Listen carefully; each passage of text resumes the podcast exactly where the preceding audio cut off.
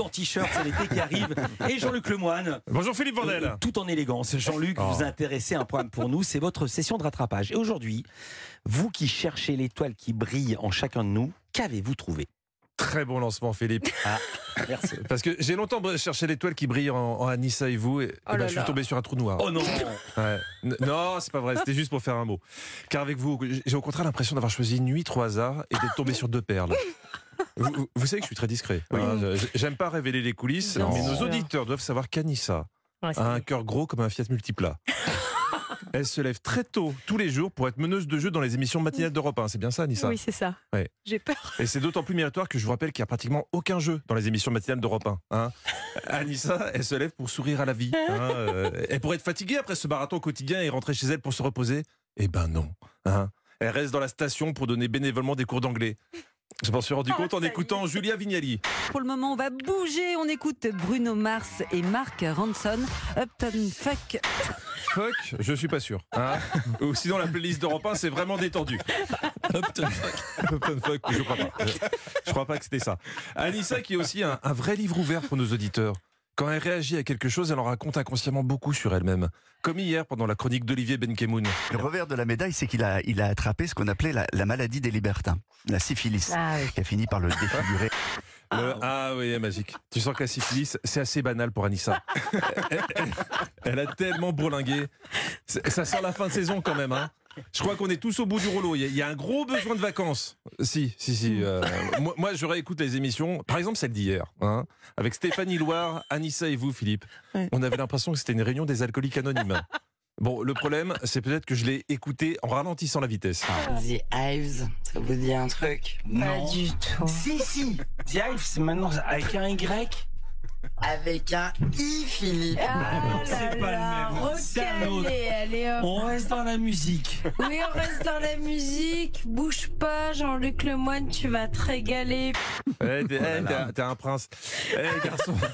Un, un petit, un petit jaune pour Anissa. Elle est sur le rocher, maman, là. Je, je pourrais écouter ça des heures.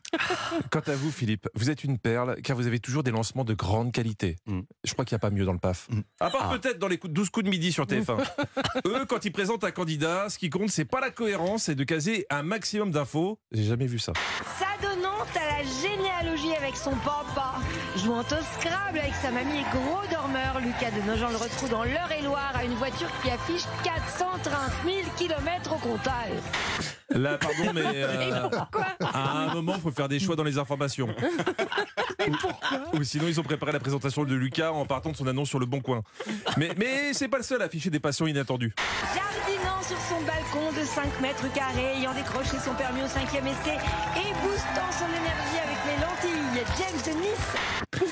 Sur une fiche candidat, tu mets en général ce qui te valorise le plus. Quand t'en es à dire que ce que t'as fait de mieux dans ta vie, c'est rater quatre fois ton permis, c'est que t'as un petit manque d'estime de toi quand même. Hein. Et puis il faut dire la vérité, les lentilles, c'est pas une passion, c'est c'est un appel au secours.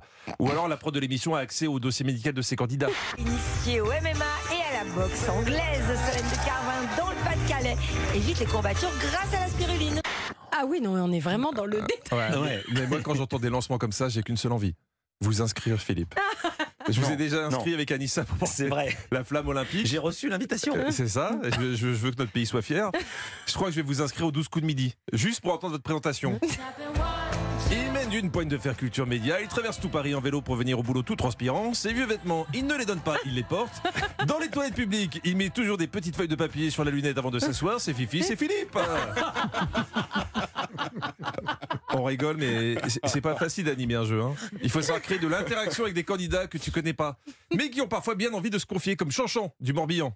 Vous êtes accompagné, Jean-Jean Non, célibataire et heureuse de l'être. Des soucis, ou... Non Non, mais je suis très bien comme ça, j'ai pas envie de repasser les slips. Il y a des détails qui donnent des indices sur ton âge. Chantal, elle envisage de repasser des slips, donc elle a plus de 70 ans. C'est non mais c'est dangereux de donner la parole à des gens que tu connais pas bien. Et c'est là où je voudrais rendre hommage à, à Romain Desarbres, hein, qui chaque jour Ah. prend des, des gens au téléphone dans Europe 1 midi. C'est un cascadeur, Romain.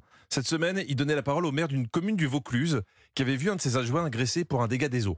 Sur l'histoire de votre adjoint, bon, quel est le profil du monsieur qui l'a agressé? Qu'est-ce qu'on Ah ben, peut dire profil. sur lui Ben, La seule chose que je peux dire, Hmm. c'est que je peux rien dire. Eh ben, ça valait le coup d'appeler, hein Après, je pense que le maire avait des choses à dire, mais il assumait pas complètement. D'où cette phrase très étrange. D'accord. On n'est pas des, voilà. On n'est pas des sauvages, vous alliez dire. Effectivement, on Et essaie de J'allais pas le dire, mais après, je pense en même temps que les sauvages, ils, ils sont pas tous agressifs comme ça. Il y a des bons sauvages aussi. hein. Il y a des bon bons sauvages aussi. des bons sauvages. Je vous laisse méditer là-dessus. Bon week-end à tous. Merci beaucoup Jean-Luc. À lundi, avant lundi, vous serez dans Historiquement Vôtre, c'est de 16h à 18h avec Stéphane Bern sur Europe 1. Et justement, en parlant d'historiquement vôtre, vous n'êtes pas tout seul, Jean-Luc Lemoine. Notez ce rendez-vous avec Jean-Luc Lemoine autour de Stéphane Bern, David Castello-Lopez qui vous révèle chaque jour les origines d'objets ou d'événements du quotidien. Bon là, on va parler des débuts de, de Jean-Luc Lemoine puisque tout à l'heure à 17h40, les origines des boys bands. Ouais. Euh, euh, si, c'est- vous avez fait. non? Elle est contente de sa vanne en plus. Ouais, bah oui, Oui, attendez. bah oui, bah. Moi, je suis pas une professionnelle comme non, vous. mais hein. excusez-moi. oui, j'avais un boys band avec Olivier Pouls et Jean Z. Et alors Jean, votre indispensable, ce sera quoi aujourd'hui? Un blockbuster, blockbuster de l'été. On parle euh, jeux c'est un vidéo, jeu hein, vidéo dit. effectivement, et ça s'appelle Final Fantasy XVI.